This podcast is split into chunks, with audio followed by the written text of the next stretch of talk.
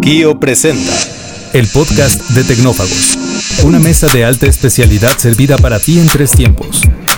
Acompaña a Ricardo Massa y Bernardo González, dos especialistas en masticar información tecnológica para ti. Prepárate para devorar junto a los tecnófagos todas las noticias de las innovaciones del momento. Bienvenido a Tecnófagos, devoradores de tecnología, y pues es un honor inaugurar esta sección de entrevistas contigo, Guillermo. Eh, la verdad es que, como sabes, una de las cosas que más nos apasiona en, Tecnófagos es la inteligencia artificial. Entonces, pues digo, tener aquí un especialista y alguien que se ha destacado por, por hacer este tipo de iniciativas y trabajar con esta tecnología, pues nos, entusiasma mucho y, entonces, pues tenemos un, padrino de honor, de oro. Hablemos de data, pues, este, platícanos de cómo decidiste crear una empresa que se enfocara en entender el acervo y la topología de la data en, las empresas, particularmente hablando de, de, Púrpura AI. Pues primero que nada, gracias por invitarme. Es un honor. Richard, admiro mucho todo el esfuerzo que hacen en Kio, la verdad es que es una empresa crack. Entonces, a ver, me arranco un poco con la pregunta que me haces. Yo soy ingeniero mecatrónico de formación. Entonces, cuando me gradué, que fui la primera generación de, del TEC en su momento, el tipo de trabajos a los que me invitaban eran de mantenimiento en planta, ¿no? Me decían, oye, pues hay un trabajo en tal empresa donde pues, lo que va a estar viendo son temas de control, pero aplicado a la planta, ¿no? Operaciones, producción, sensores. Y yo particularmente había hecho una especialidad en control y tenía el gusanito de llevarme ese conocimiento al mundo de las personas. Yo decía, oye, pues así como en un aire acondicionado hay un algoritmo que le indica qué tan fuerte tiene que estar el aire para que la temperatura del cuarto se mantenga, eso es, eso es control. Seguro hay una forma muy parecida de entender qué se puede hacer alrededor del mundo humano, ¿no? Hablemos de cómo nos comportamos. Entonces, mi primer trabajo que tuve la oportunidad de aplicarlo fue en FEMSA, fue en Oxo. Me invitaron a hacerle un análisis de promociones, ¿no? Oye, ¿cómo ayudamos a la gente de marketing a entender si conviene más un 3x2 de Red Bull o un 4x3? Y te estoy hablando en el 2005, donde la toma de decisiones normalmente venía de la marca, ¿no? La marca te decía, oye, pues mira, tengo este kit que está hermoso, mira, está bien bonito, y vamos a poner este bundle en la tienda. Y ahí, pues una vez que esté puesto el bundle, pues la gente se lo va a llevar, ¿no? Entonces tuve la gran fortuna de trabajar con personas que creyeron, yo le llamo el acercamiento de más cuentas y menos cuentos, y nos dieron la oportunidad de plantear un análisis estadístico, ¿no? Eh, estás hablando de, te, vuelves ahí el peor enemigo de los marqueteros, por favor, hombre. No, todo, me veían horrible, ¿no? Lo primero que me decían es tú qué sabes de vender. O sea, tú nunca has estado en la tienda, tú no operas, eh, tampoco tienes los planes de las marcas, ¿no? Digamos que ahí tenías un pobre analista enfrentándose a toda la estrategia de marketing de empresas tan grandes que tienen category managers y tienen gente de análisis y cada año hacen su AOP, su PNL y te dicen, ah, mira, pues por tienta voy a vender tanto. Pues nosotros nos metimos a hacer un modelito para entender, pues literalmente qué convenía más. Y en ese modelito que tenía la primera versión fue ingenieril, aprendimos que en la forma en la que tomamos decisiones las personas, muchas veces ya decidimos y después vemos con qué dato nos topamos para justificar la decisión. ¿no? O sea, digamos que lo que aprendí al inicio de mi carrera profesional era, pues, cuánto pesa la tripa, ¿no? Cuánto pesa ese sentimiento de va por aquí las cosas. Y desde ahí me enamoré de este entendimiento de hacia dónde tienen que evolucionar las empresas no, no únicamente para ser data driven, que data driven es importante, data driven es conozco la data, la valoro, la hago parte de mi toma de decisiones, sino el siguiente escalón que es insight driven. ¿Por qué es insight driven? Porque de nuevo en mi carrera, en estos más de 15 años de experiencia trabajando con temas de data, de algo estoy seguro y es que menos es más. O sea, no, no necesariamente se trata de cómo tengo el tablero más poderoso donde está todas las respuestas de todas las cosas que muchas veces acaban pareciendo más sábanas de datos, sino es cuál es la pregunta correcta que me ayuda a crecer. Porque no son 50, ¿eh? Lo demás es curiosidad. Entonces, digamos que en mi mundo y en estos años de consultor que nos hemos enfocado a ayudar a empresas a transformarse y empresas de todos tamaños, la constante sigue siendo que no hemos logrado educar a nuestros usuarios en prepararnos para preguntas poderosas. La pregunta poderosa no es qué pasó ayer. La pregunta poderosa es, ¿qué es lo mejor que me puede pasar? Que en ese sentido, la, inteligencia artificial eh, nos ha, además de cambiado la forma de entender el mundo, eh, ha acelerado muchos procesos, justo nos ha eh, replanteado y nos ha vuelto más sensibles al tipo de preguntas que planteamos, ¿no? O sea, ahora hablamos de, ingenieros en prompts y, entonces me, interesa mucho esto que, de lo que hablas porque, bueno, pues entiendo que entonces tú te vuelves este, este ingeniero en prompts, eh, antes de que eso, eh, como, dirían en inglés, before that was a thing, ¿no? Cuéntanos de, cómo eh, esto desemboca en, en, Osaru, este, quién es Yokiri, cuéntame un poquito más de tu historia de cómo has ido perfeccionando esta visión de dónde plantear las preguntas correctas para obtener de la data lo, que, lo que verdaderamente es útil, como me estabas diciendo, o sea, cómo, cómo hacer las preguntas correctas. No, por supuesto, y, el, y ha sido un viaje apasionante les voy a contar mi viaje desde la forma humana, ¿no? Y que es, que es donde más he encontrado las respuestas.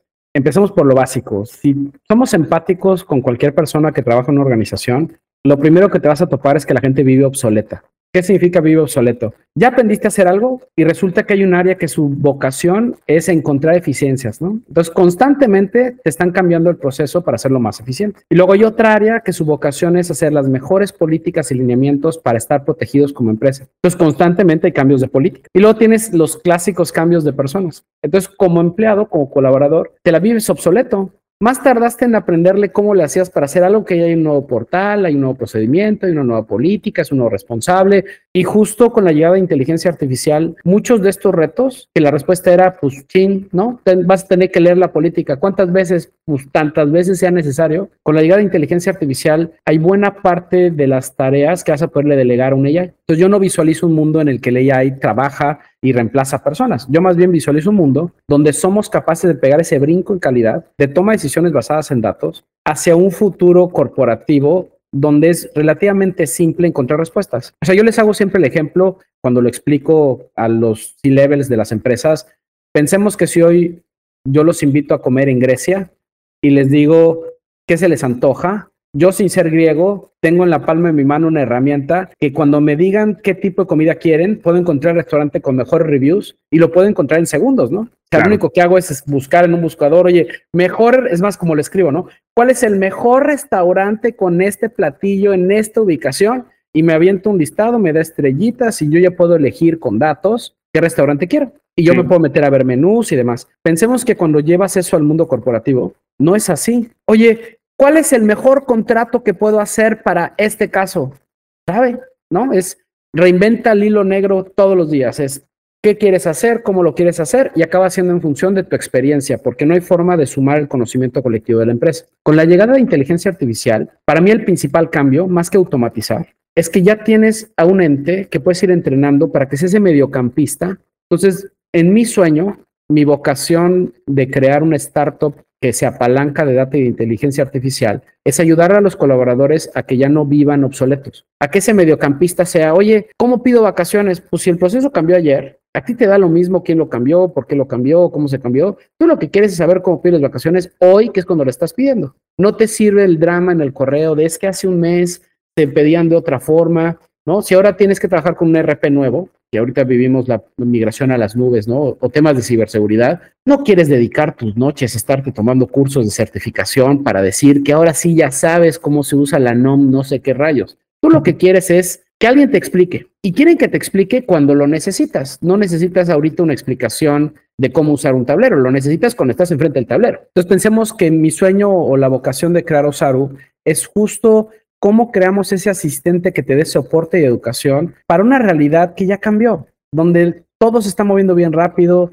El mismo tema del COVID nos invitó a darnos cuenta que ya el trabajo es híbrido, ya el trabajo es digital, ya el trabajo es además global. ¿No? Podemos ahorita estar teniendo escuchas que en japonés van a darle traducir a esta entrevista y la pueden escuchar en japonés. Así es. Ni siquiera tenemos que esperarnos a que alguien nos haga la traducción, ya el usuario mismo tiene herramientas para hacer eso. En un mundo así, ¿cómo habilitamos a que nuestros creadores tengan ese tipo de beneficio? para que trabajen mejor, para que seamos más productivos. Yo sueño con esa jornada de cuatro días a la semana, porque en efecto somos tan eficientes que no hace falta que estemos trabajando, pues creo que somos a la fecha, seguimos siendo el país que más horas dedica a trabajar. Justo, eso nos habla de la eficiencia que le damos a cada una de esas horas y la inteligencia artificial ha venido a, replantearnos, pues justo qué tan eficientes somos y qué tan parejo está el piso en ese sentido, porque pues la inteligencia artificial, Bernie y yo hemos platicado muchas veces, es este gran democratizador, ¿no? O sea, eh, nos pone a todos en un piso muchísimo más parejo y nos da las mismas herramientas, eh, nos acerca a, esta, a herramientas muy poderosas y entonces el diferenciador vuelve a ser una vez más el talento, la creatividad, el uso de esas herramientas para fines que cada quien determina y, entonces ahí es donde se vuelve interesante la, la contienda. Hablando de, esos diferenciadores, ¿cómo ves el ritmo, la um, capacidad, los tiempos de adopción de la, de la inteligencia artificial en nuestros países, en Latinoamérica, en México en particular? Siempre tendemos a ser un poquito más rezagados. Por ahí el otro día me decía alguien, cuando ocurra el fin del mundo, yo quiero estar en Latinoamérica porque aquí siempre pasan las cosas cuatro años después. Entonces, eh, ¿sigue siendo cierto eso? ¿Cómo lo ves justo pues, en términos de adopción de la inteligencia artificial? A ver, voy a ser honesto y realista, ¿no? Empecemos por la honestidad. Sí, sí es un hecho que en nuestros C-levels, aunque ha ido cambiando, hoy todavía no destacamos por tener C-levels que su nivel de aversión al riesgo sea bajo. Porque al final todas estas tecnologías son riesgo. Y hay, muchos niveles de riesgo. Están riesgos de seguridad, pero también están los riesgos de fracasar, ¿no? De, oye, es que creo que esto va a arreglar mi problema y ¿qué crees? No lo arregla. Y además no había forma de saberlo hasta que no lo construyes, ¿no? Entonces hay una frustración que conlleva la transformación digital que hoy los ejecutivos de las empresas tienen que sobrellevar. Proyectos que dicen que duran un año y que realmente duran tres, eh, una vez que tienes el despliegue de la herramienta, viene la parte más brava, ¿no? ¿Cómo convences a una organización que lleva años trabajando de una forma a que ahora trabaje de otra? Y que además lo haga en piloto automático, ¿no? Es a partir de mañana subes un switch, apagas lo anterior, prendes lo nuevo y mágicamente todos ya saben usarlo. Entonces, ¿cómo veo América Latina? Lo veo primero con ojos como buen mexicano de amor y de orgullo, porque he notado una velocidad de cambio por encima del promedio. Ok. En toda América Latina estamos platicando temas de inteligencia artificial. En toda América Latina veo ejecutivos preocupados por entender el impacto en sus verticales y de irse al doble clic, ¿no? Entonces, por esa parte estoy orgulloso y estoy contento. ¿Dónde veo los retos? Veo los retos en capacidades instaladas para experimentar. Hay dos tareas que, pues literal, ¿no? Es como si ya pasamos a tercera de prepa, pero quedamos debiendo dos materias. Hay dos materias en las que reprobamos tristemente y ya caducó el tiempo. Me, gusta, me gusta que me gusta que usas ejemplos con los que me puedo relacionar muy bien, ¿eh? a ver, es que es la verdad. Digo, no hay, no hay una currícula perfecta, pero pensemos que en transformación digital, si hay, si pudiera decirte que hay un ancla, una, ¿no? De todas las cosas que hay que hacer, si hay una en la que no deberías de fallar, es en data de entrada, porque no me importa qué tecnología tengas, si lo que entra es basura, lo que sale es basura. Y específicamente en data, la tarea que se quedó rezagada porque es horrible, está de flojera, se llama gobierno del dato. ¿Por qué está horrible y por qué está de flojera? Pues mira, primero, alguien tendría que ser responsable de mapear toda la data que se genera en la empresa. Pues nadie se quiere echar ese pleito, porque es ir área por área, entendiendo cómo son sus Exceles, imagínate. Que además, en este país y en América Latina, yo digo que todos somos Bob Ross en Excel, ¿no? Hay documentos que abres y dices, madre mía, ¿qué estoy viendo? ¿No? Nombres de columnas que solo entiende el usuario, gráficas por acá, colores, ¿no? Colores por acá, un arco iris, porque al final no hay un estándar de cómo se documentan las cosas. Lo que sí hay es rotación. Entonces, el día que esa persona se va, nadie quiere de dar ese Excel porque es dedícale horas a entender qué pasó, cómo pasó. Entonces, lo que acaba pasando es que vivimos rehaciendo Excel. Somos Correcto. empresas de excelencia en América Latina. Entonces, primera materia reprobada, gobierno del dato. ¿Por qué? Porque hoy no está automatizado. Ni siquiera llegamos, según Garner, al 3% de las empresas en América Latina que tienen un gobierno del dato automatizado. ¿Qué significa un gobierno del dato automatizado? Ejemplo, ¿no? Imagínate que eres una tienda departamental que tiene cinco unidades de negocio. Está su tarjeta de crédito, está el e-commerce, están las tiendas, está el, el click and collect y luego están los restaurantes, ¿no? Tú imagínate que las cinco, Ricardo compra en las cinco, ¿no? Un día compró en el e-commerce, otro día compró su luna de miel, otro día fue al restaurante, pues Primer error. En los cinco, Ricardo se registró con domicilios diferentes, porque en uno es la casa de sus papás, porque quiere que le llegue no sé qué. Y en otro puso una dirección de correo personal. Y en otro puso la dirección de correo de donde trabaja. Pues es una flojera estandarizar toda esa información. Primero, darnos cuenta que Ricardo es el mismo. Eso ya es un pleito y son proyectos caros que a simple vista no dejan ROI. O sea, ¿cuál es el valor de saber que Ricardo es Ricardo en todos mis puntos de contacto? ¿Y cuál es el valor de saber cuál es la dirección real de Ricardo? Porque está donde le mandamos la compra al e-commerce, pero también está la dirección de su tarjeta, pero también está la dirección que se dio de alta con nosotros. ¿Quién es el dueño de la verdad? ¿Quién en esta organización decide que esta es la dirección correcta, Ricardo? Pues todo eso es gobierno del dato automatizado. Es poder tener una sola fuente de la verdad para que todos consumamos de ahí. Entonces, pues ya llegó ese momento con la inteligencia artificial, si esa tarea no está hecha, primer gran problema. Oye, tú puedes chatear en este momento con tus datos. Está bien, ¿cuáles datos? ¿No? Porque digamos que hoy todavía tengo clientes que no nos ponemos de acuerdo en cuánto vendieron, porque está el dato con IVA, el dato sin IVA, el dato al corte no sé qué, el dato que está en el post, el dato que vive en el BI, que tiene otro tipo de tratamiento, el dato financiero, temas a veces tan fáciles o tan difíciles como cuánto vendimos ayer. Sí. Si no nos ponemos de acuerdo en cuál es el número oficial, el AI te va a contestar algo y ahora te vas a pelear con el AI, ¿no? No, no es cierto. Porque yo me metí al portal y en este portal, cuando yo sumo A más B más C más D, da 5 y tú dices que es 6. Entonces ahora lo que tenemos es una persona con la cual nos peleamos, que es un AI. Claro, claro, claro. Al, final es el, el, AI pues va a ser tan inteligente como la data que lo constituye y las bases de datos a las que tenga acceso, ¿no? O sea, eh, entonces, claro, tienes, tiene una capacidad prácticamente infinita de adopción y de puede ver todo el, muchísimo más y barajear, digamos, muchísimos más datos de lo que un humano podría y, o que miles de humanos podrían, pero solamente va a ser tan inteligente pues, como la cantidad de datos que tengan. Por eso es tan aplicable esta frase que utilizas de, o sea, shit in, shit out, ¿no? Oye, a ver, ya, ya lo contestaste de alguna manera, pero, pero me encantaría que lo pudieras como puntualizar, porque yo siento que la gran interrogante o el gran temor que veo dentro de los tomadores de decisión en las empresas es justo este proceso que de alguna manera, insisto, que ya, ya empezaste a, mostrar. Pero déjame preguntártelo así. ¿Cómo le entro a la inteligencia artificial si soy el tomador de decisiones de una empresa? Eh, yo sé que ahí está ChatGPT y, y, yo sé que hay empresas que están haciendo sus propios LLMs y, y no sé si debo de, de, hacer uno, no sé si ni qué recursos este, implica, si es necesario que... Eh, eh, ¿Con quién me acerco? Si yo soy un, una persona que típicamente no, no estoy muy involucrado con tecnología, pero eh, sé que allá afuera están ocurriendo estas herramientas maravillosas eh, que optimizan tiempos, dineros, eh, gente, lo que, o sea, para bien y para mal. ¿Cómo, cómo le hago? ¿Cuál es el primer paso o el segundo y el tercero? Este, ¿Cómo mapeo este y cómo le pierdo el miedo a entrarle a este, a este nuevo mundo para justo acabar peleándome con esta inteligencia artificial, como, como dices? Mira, yo le llamo mi ABC. Ok. A mí me gusta que las cosas, de nuevo, menos es más, ¿no? Menos sofisticado, más al grano. Ah, hay un libro, se llama El fin de la ventaja competitiva, es de Rita Gunter. En ese libro tiene una idea desarrollada, es una, es muy simple, y básicamente la siguiente. En un entorno que cada vez es más volátil, las planeaciones estratégicas tradicionales de, oye, ¿cómo vamos a seguir creciendo nuestra ventaja o por precio, por producto tal? Están obsoletas. El futuro va a venir de tener organizaciones ágiles, capaz de capturar oportunidades con ventanas de oportunidad cortas. Entonces va a ganar la carrera no la empresa que tiene el mejor pricing, sino la empresa que es más ágil para adaptarse a que ahora el cliente lo quiere verde y mañana lo quiere morado y pasado lo quiere rosa. Entonces, habiendo dicho esto, lo primero que necesitamos es crear dos capacidades. La primera es la capacidad de innovación. Y no hablo de innovación de tener un paper, hablo de realmente, si mañana queremos lanzar un piloto, ¿cuántos días pasan de que ya decidimos que hay que hacer el piloto y ya lo estamos corriendo?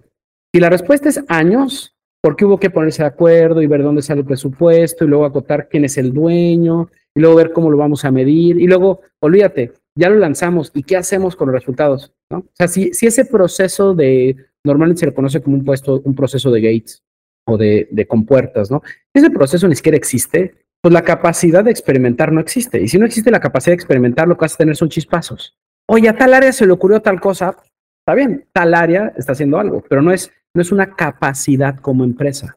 Entonces, la primera capacidad como empresa que tienes que desarrollar es esta de innovación. y tiene que vivir como capacidad. ¿Eso qué implica? Pues perderle el miedo a equivocarse. Literal. ¿Qué pasa si sale mal? Pues nada, aprendimos. Claro. ¿No? Pero en efecto cuesta trabajo. La otra capacidad que tenemos que desarrollar es la de empatizar con todos los colaboradores en términos de qué significa para ellos la transformación digital. Es que la persona tiene que estar al centro de esta transformación.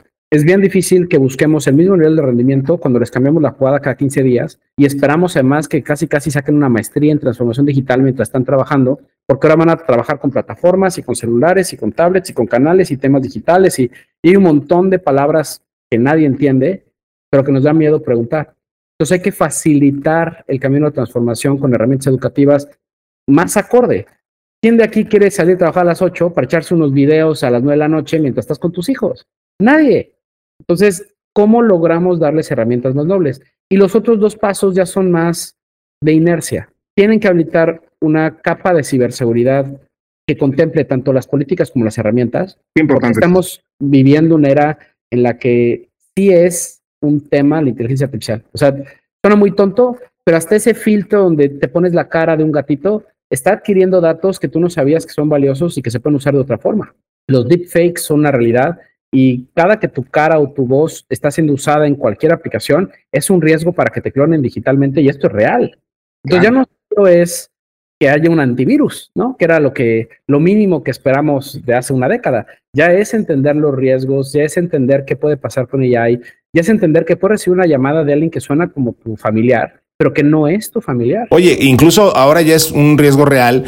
Hay algunos bancos que utilizan eh, sellos de voz para sí, identificarte ah, como biométrico. Ahora, pues eso ya es lo menos seguro del mundo. Ya es muy fácil poder clonar tu voz con, con, con, una herramienta de inteligencia artificial, ¿no? A ver, totalmente. Entonces, necesitamos áreas de ciberseguridad o vamos a llamarle aliados, ¿no? Aliados que te ayuden a que estés actualizado, a que te tengas que despreocupar al menos por la capa principal de acceso. Ya no es solo el famoso ransomware, ¿no? De que se me metan, me hackeen la base y me pidan bitcoins. Ahora ya es a qué están expuestos nuestros colaboradores en su día a día, ¿no? Digamos que cámaras hay en todos lados. O sea, bienvenidos en efecto a The Matrix y es, es, es un poco distinto a como lo ponen las películas y tampoco es para tenerle miedo, que es el último elemento, gestión del cambio. ¿Cómo lo hacemos para que todos tengamos un punto en común arriba? O sea, algo que ya pasó, pensemos en el COVID, ¿no? ¿Qué hizo el COVID?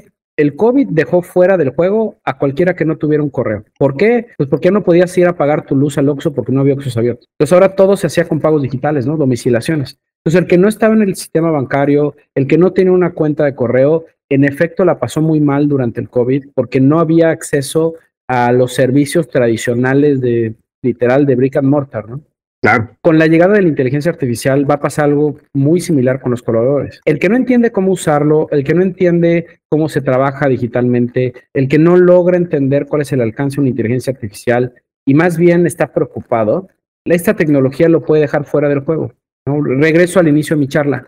No es que sea un reto titánico que la inteligencia artificial te conteste preguntas de datos. Tiene un reto técnico, hay que tener respeto, hay que hacerlo, que es mi otra recomendación. Búsquense un partner tecnológico. Normalmente son partners que entienden de la nube, ya los negocios viven digitales, pero búsquense a alguien que talks the talks, ¿no? O sea, por ejemplo, nosotros en nuestro caso, yo doy recomendaciones porque uno, tengo un producto, lo someto a clientes, entiendo el estrés, además con nuestros clientes hacemos mucha co-creación. O sea, el que hoy les diga que se la sabe de todas, todas, es el gurú de tal, pues pensemos que esta rama de la inteligencia artificial, aunque lleva décadas, ya en forma operativa, práctica y casos de uso de negocio, no lleva ni un año. Entonces, ¿qué experto va a existir allá afuera con un año de madurez? Y además, lo que sea que estés viendo hoy, en dos meses ya cambió, ¿no? ChatGPT apenas hace un mes lanzó que ya puedes mandarle pedir imágenes a Dalí, ¿no? Y ahora puedes tener conversiones por voz. Y si nos dan un año, nos vamos a reír de lo que hace ahorita porque ya en un año va a ser muchas más cosas. ¿no? Entonces, para ayudar a la gente que nos está escuchando en este podcast y de nuevo mi receta de cocina,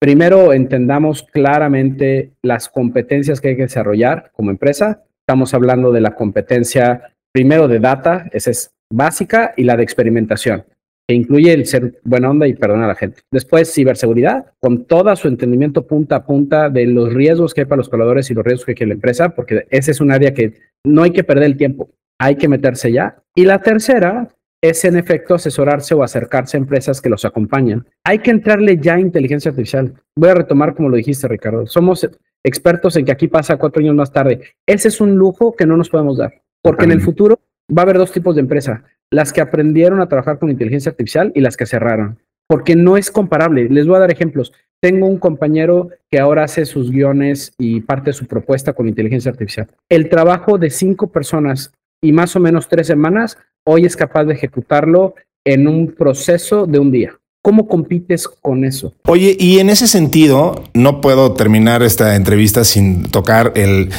consabido y hasta chocante tema de el desplazamiento humano. Eh, ¿qué, le contestas a la gente que invariablemente te pregunta, eh, es que esto va a desplazar a los humanos, esto está quitando, eh, esto corre gente? Digo, sé que ya pasamos un poquito por ahí, pero, pero cuando la gente que sé, que te pasa, todo el mundo cuando le dices este, que trabajas con inteligencia artificial te dice, esto va a acabar con los empleos, este, va a acabar con la humanidad.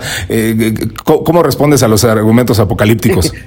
Mira, está padre porque desde que me gradué de la universidad tengo la misma charla. Como estudié automatización, ¿no? Que es, me decían, es que ahora los robots van a desplazar a los empleados de la planta.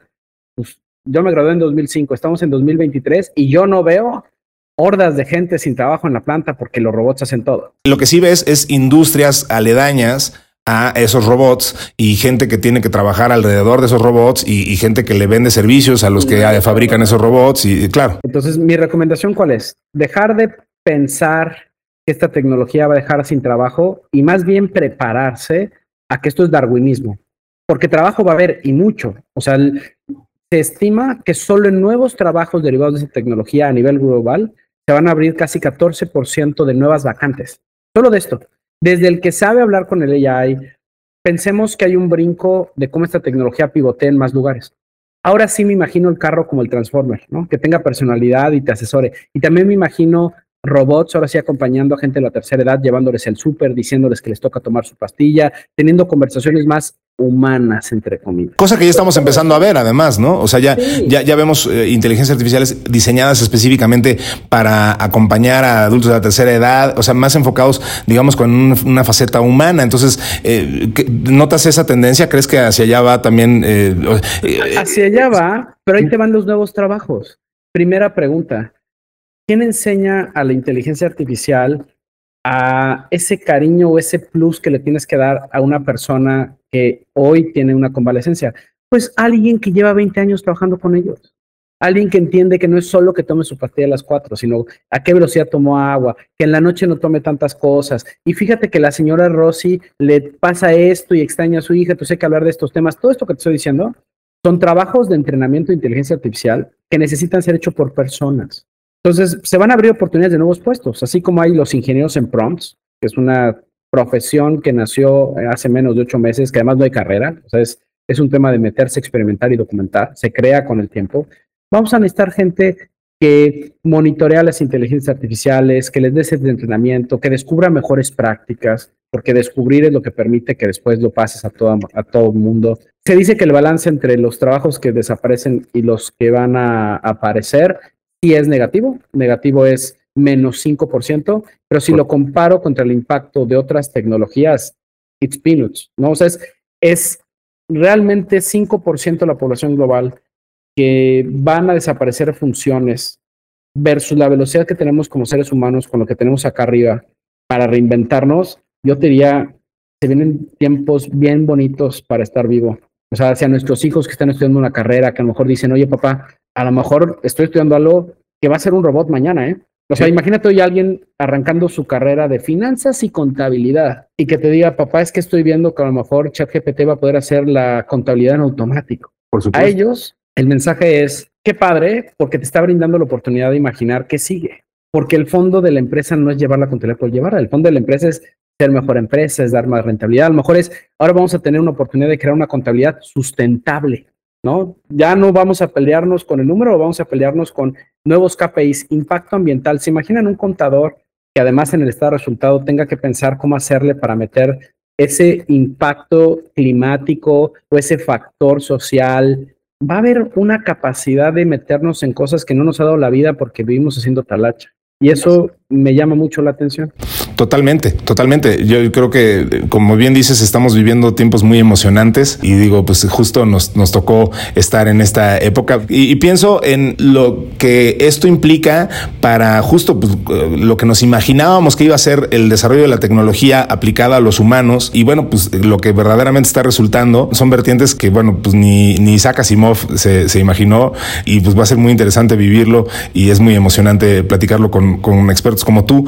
Desafortunadamente el tiempo es un tirano, mi querido Guillermo, entonces necesitamos cerrar esta entrevista, pero no sin antes preguntarte cómo te contactamos, típicamente quién o, qué, perfil de cliente tienes y qué pueden esperar de entrar en contacto contigo. Por supuesto. Mira, primero mi correo es guillermo arroba osaru.io, osaru con Z. Eh, ¿Qué pueden esperar con nosotros? Tenemos una tecnología que nosotros llamamos el cerebro, que le facilita a los colaboradores de la empresa poder preguntarle al conocimiento de la empresa. Pues políticas, manuales, procedimientos, todo lo que tengan en papel, se sube al cerebro y a partir de ahí desde Photoshop puedes hacer preguntas. Oye, ¿y ahora cómo pido vacaciones?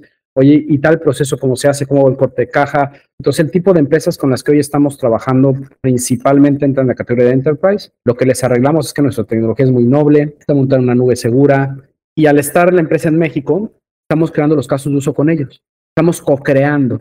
Entonces, de la mano de nuestros partners como Kio, que ya les puede brindar toda la capa de arquitectura, que nosotros no, no damos ese servicio, sino más bien el configurar las cosas, tenemos un combo muy potente para llevar a casi cualquier industria a que la inteligencia artificial facilite el que todo ese tiempo que se pierde encontrando ¿En qué carpeta estaba tal? Es más, acuérdate, ¿en qué documento estaba tal cosa que me mandaron en un correo hace dos años? no, y si me preguntas a mí, eh, vaya, yo te diría, olvídate de eso, ¿en qué folder y en qué archivero? Pero sí. No, bueno, está horrible. Es que sí, ese es lo que estamos arreglando, los acompañamos. Al final tenemos capacidades, por lo mismo que somos empresa 100% mexicana, tenemos capacidades de acompañamiento. Entonces, si mi tecnología no lo hace, tenemos ingenieros que les pueden ayudar a co-crear junto con sus ingenieros. Hay capacidades que se van a crear más fácil así. Entonces, atrévanse a experimentar. Si se animan a trabajar con nosotros, van a ver una experiencia muy formal, muy profesional. tenemos buenas referencias de nuestros clientes y les diría que no hay muchas empresas en México con estas capacidades y es el momento de comernos el pastel. O sea, México está viviendo unas oportunidades brutales de nearshoring y justo en tecnología hay un símil, ¿eh? no, no todo es exportación e importación de temas tangibles. La mentefactura o la propiedad intelectual es algo que también va a detonar en los 100 años y solo América Latina entiende a América Latina. Es súper interesante eso que dices. Eh, se abrió un portal eh, que la tecnología está impulsando eh, y, digo, el poder acercarnos a eso y el poder acercar el más el mundo que nos, nos parecía que ya estaba hiperconectado, pero pues justo ahora con estas nuevas herramientas entendemos nuevos, nuevos puentes y, nuevas cercanías pues, entre China, Estados Unidos, la América Latina, México. resulta que México está en un lugar privilegiado y no debemos dejar pasar esa oportunidad no debemos y no lo haremos. Pues a todos los que nos están escuchando los invito, acerquen a nosotros el, por redes sociales, también nos encuentran en LinkedIn, también con nuestros amigos de Kio, si quieren preguntar por nosotros, sin problemas, trabajamos juntos. Y gracias por la entrevista, Richard. Como siempre, es un placer platicar con gente que le sabe y cuenten conmigo para estas cosas. Me divierte mucho y en efecto estoy bien emocionado. Tengo amigos que dicen que yo vivo en el 2030.